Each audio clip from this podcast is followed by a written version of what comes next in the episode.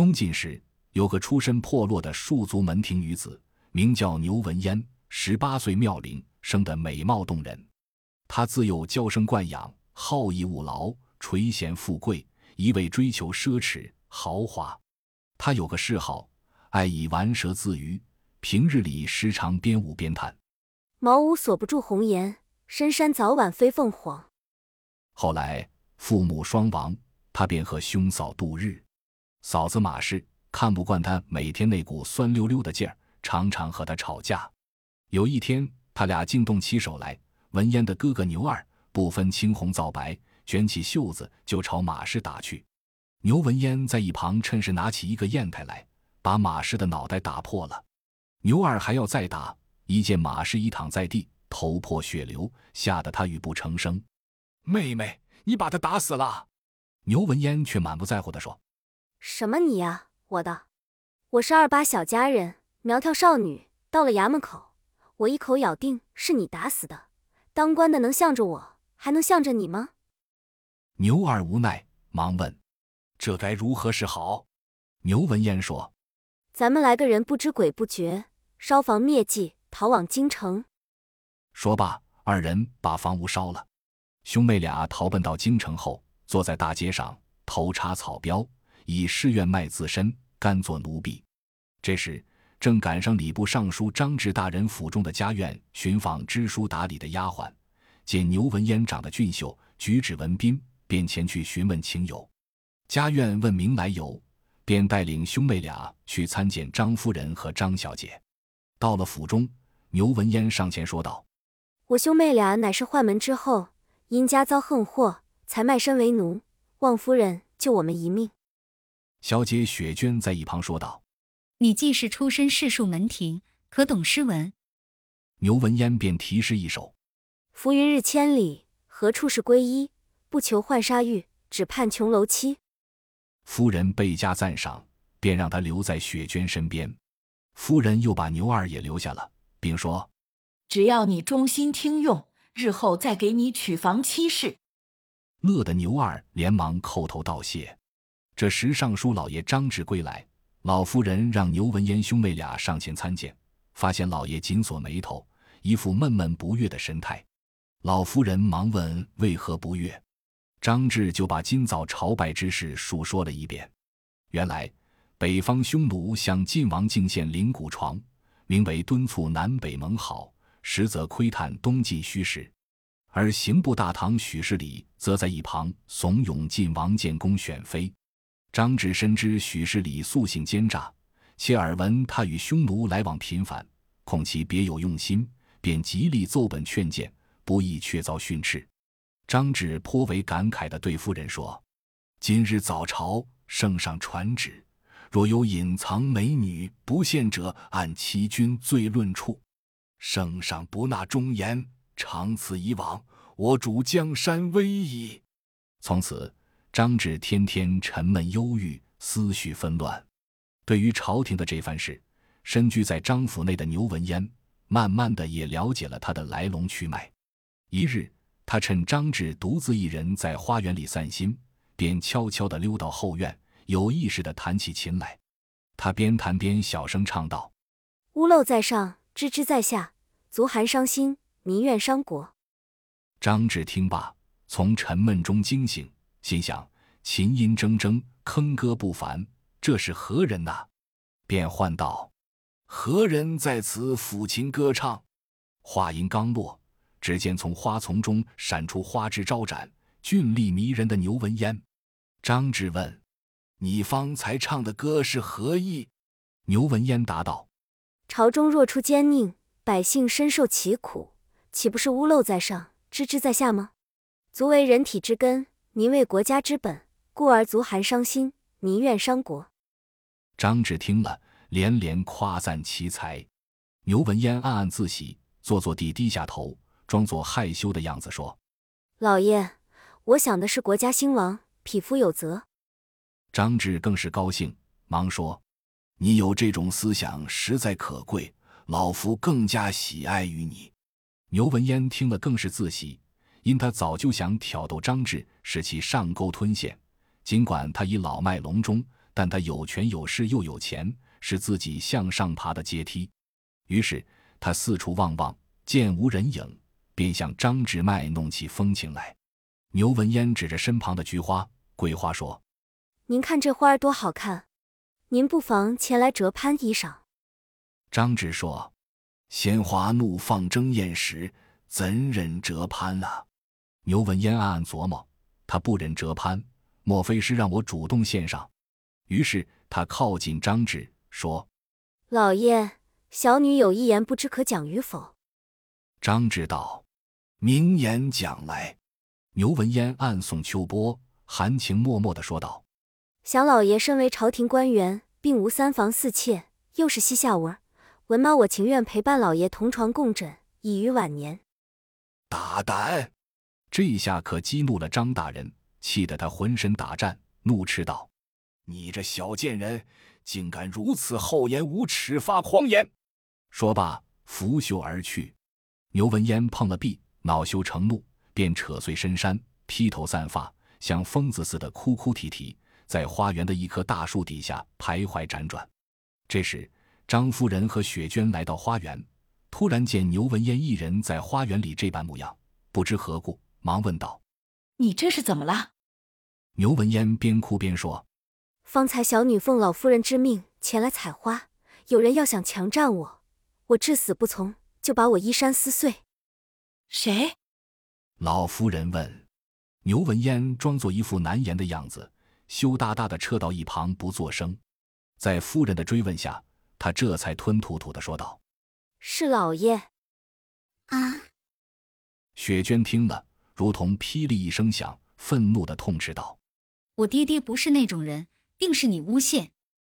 老夫人气得险些晕倒，醒后对女儿说：“你先回房去，有娘在此安排。”雪娟走后，牛文烟假惺惺地说：“老夫人不必发愁，既然老爷对我有意，我也只好断送青春。”给他老人家做妾就是了。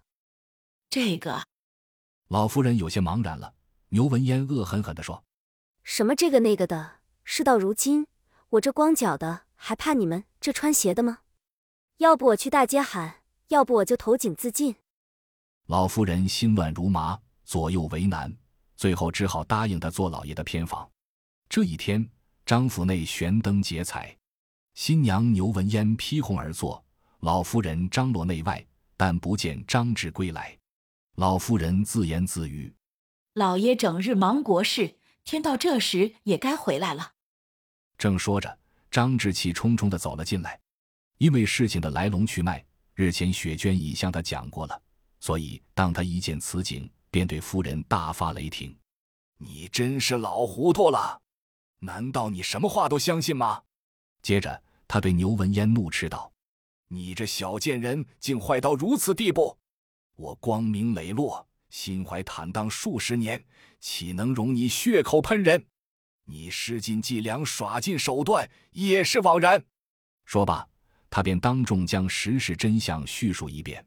众人听了，异口同声：“这个妖女真是寡廉鲜耻！”老夫人气得咬牙切齿地说：“悔当初不该将你可怜留下。”并命丫鬟们将牛文烟的嫁衣包下。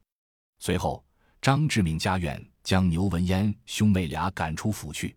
牛文烟和牛二被赶出张府后，正于穷途中，远远望见前面有一队官兵人马迎面而来，他俩便前去拦轿喊冤。这官人正是刑部大堂许世礼，他正奉晋王之命下来选妃。他一路盘算，想我早已与匈奴有密谋，适逢君王恋色。我可选一角色献上，以作内应，伺机篡夺王位。他正一路遐想着，忽听郊外有人喊冤，定睛一看，原来是一男一女。这女的还真是妙龄艳丽。牛文烟诉道：“我姓牛，名文烟，他是我兄，我们同在张志府上为奴。张志逼奴为妾，奴不从，他便强行无礼，我兄妹这才匆匆逃出。”许世礼听罢，喜出望外，心想。这真是天意助我！牛文烟告的正是自己的政敌，真可谓一箭双雕啊！于是便说：“这好办，你们且不要着急，跟我来就是。”许世礼收了牛文烟做义女，然后带他拜见了太监卜建文，并把先后经过述说了一遍。卜建文听后哈哈大笑，说：“果真是珍珠破土自来投啊！太好了，太好了！”朝阳宫内美女云集，等待选妃。卜建文来到晋王跟前，说：“万岁，闻听许氏里有一义女，甚美，不妨召见。”晋王连连点头。卜建文宣许氏里及其义女进宫。牛文嫣叩头道：“文嫣见驾，愿陛下万岁，娘娘千岁。”晋王甚喜，拍手道：“果不其然，此女如仙女下凡，似中秋月毫光初放。”郭侯问：“你青春几何？”牛文嫣答：“回娘娘话，小女深闺度过二九春。”父母作甚？二春轩双亡。多亏许氏李大人将我抚养。晋王在旁更喜，喃喃说道：“他言语多温柔，声音像银铃。逍遥宫那爱妃，乃是龙凤呈祥。”正在此时，张志进朝，准备再奏见晋王，万万不可收下匈奴的礼品，更不可在此刻选美。没想到正与牛文嫣在朝阳宫待选，他心里很是气愤，刚要开口，卜建文抢先喝道：“张志！”你不要脑袋了吗？张志不理睬他，大声喊道：“万岁，千万选不得牛文嫣为妃，那不得宠啊！”晋王问道：“为什么？”张志答道：“他品行不正。”许世礼开枪道：“什么不正？明明是你要强占人家，反倒说人家不正，岂有此理？”张志和许世礼争执不下。在晋王一旁的郭后略有所疑，便对晋王说：“万岁，依我之见，张许二卿争辩不休，选文嫣为妃，就待查明来历后再定吧。”晋王应允。张志誓死奏本，使得老夫人和小姐在家始终放心不下。正在这时，家人报门外有一奴人求见，来人正是牛文嫣的嫂子马氏。马氏把牛文嫣将他打昏的经过述说了一遍。原来，当牛文嫣兄妹放火烧房潜逃后，邻居闻讯赶来，将他救出。马氏养伤数日，各方打听清楚，就前来追寻，要申冤报仇。雪娟说：“那文嫣在我府行为不端，早已被赶出，但听说又被万岁选进宫去了。不知你敢不敢进朝阳宫去告他？”马师说：“敢。”说罢，辞别张家母女，直奔朝阳宫去了。且说牛文嫣一人在逍遥宫内闷闷发愁，他愁自己自上次选妃未成，被贬为宫娥，荣华顿失。这时，卜建文走过来献计道：“文嫣，不要愁，今晚有个好机会，圣上正在庆霄楼饮宴，待起驾之时，我将他引到逍遥宫来。到时你把所有的本事都拿出来。”我想，这贵妃娘娘的宝座就没跑了。多谢公公。牛文嫣忙跪下叩头。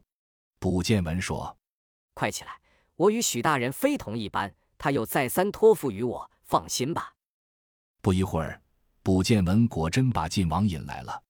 只见晋王醉醺醺的，步履蹒跚，亏有卜建文挽扶，否则非跌倒不可。牛文嫣见晋王来到。忙躲到暗处假哭，卜建文喊道：“万岁驾到！何人在此啼哭？”牛文嫣止泪跪拜参见。晋王恍恍惚惚地问：“你是何人？”卜建文道：“他是文嫣啊。”晋王定睛一看：“啊，多美的人啊！”晋王问道：“你为何在此悲伤？”牛闻言道：“想那日选美。”万岁本对我有纳妃之意，只因张大人不怀好意，在旁阻拦，郭娘娘也起妒心，害得我不能与万岁同欢。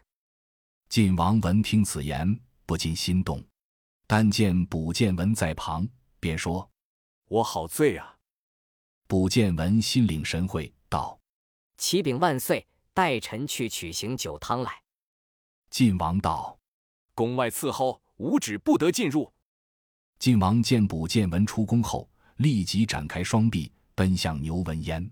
牛文嫣却娇媚的欲走，晋王将他拦腰抱住。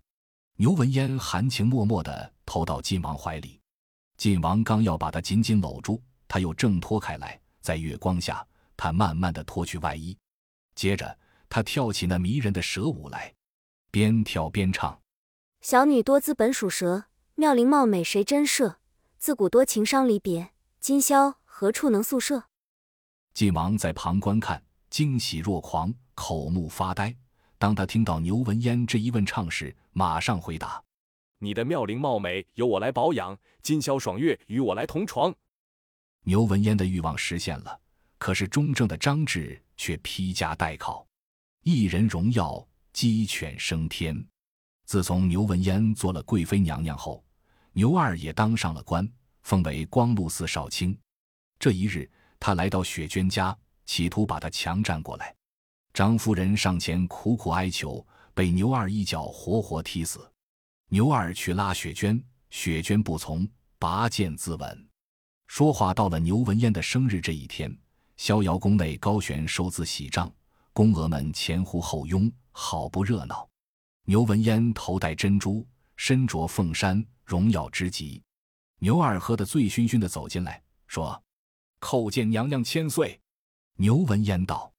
兄长，以后就免去这君臣大礼吧。朝阳宫由我掌管，你尽管自由出进。正在牛文烟得意忘形时，许世礼急匆匆的闯进来。牛文烟问道：“万岁怎么还不到此？”许世礼说：“坏事了，朝阳宫内来了一个妇人，说是你的嫂子。”牛文烟惊呆了：“她不是已经死了吗？”许世礼就把他在朝阳宫听到的关于马氏死里逃生的事向他述说了一遍，并说：“张志也将被放出天牢。当初你在张府曾挑逗于他，万岁必将定你的罪。你失宠之日就要来临。”牛文烟惊慌失措。许世礼说：“对你实说了吧，我与匈奴早有来往，只待时机，里应外合。如今看事态不妙，咱只好先动手。”我已派密使去匈奴求兵，以除掉昏王。到时这江山岂不是你我得了吗？什么？你我？牛文烟又改换了另一种面孔。许世礼忙改口道：“不，你登基做女皇，我做军师。”牛文烟这才满意的说：“到那时，我要把欺我之人斩尽杀绝。”于是俩人密语一阵。许世礼走后。牛文烟赶紧把深藏的毒蛇之液取出，倒入酒壶内。偏偏就在这时，小太监进来看了个满眼。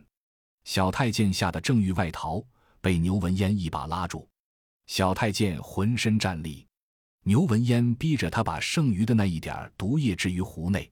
就在这时，许世礼已被软禁起来。原来他派去匈奴求援的密使，被张志的心腹拿获，以奏明晋王。张志被大赦，晋王如梦初醒，望着郭后，感慨万分，说道：“你去接迎张志爱卿来宫，我吗？”说着，他冷笑了笑：“我去逍遥宫祝寿。”牛文烟在逍遥宫等候圣驾已久，却不见晋王到来，他心烦意乱的拿宫女们泄怒，大发脾气。这时，忽听一声：“万岁驾到！”牛文烟急忙走向前。万岁迟迟才来，叫妾妃等的好苦啊！说着，便把酒壶端起，将酒注入玉杯，敬上，请万岁畅饮。晋王道：“今日是爱妃寿日，非比以往，还是爱妃先饮？”牛文烟道：“还是万岁先饮，这乃是妾妃一片忠心。”正在二人推让时，牛二进来了，忙说：“怎么，皇帝和娘娘也客气起来了？”你们都不喝，我喝。说着，他从牛文烟的手中抢过玉杯，一饮而尽。酒入肚内不多时，牛二就捧腹尖叫：“哎呀，不好！我中了毒了！”随即倒下，一命呜呼。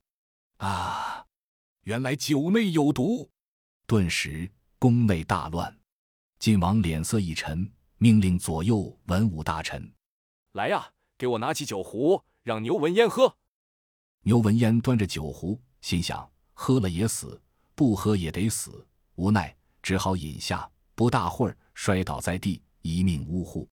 这正是坏人坏事做到尽，自食其果，怨谁来？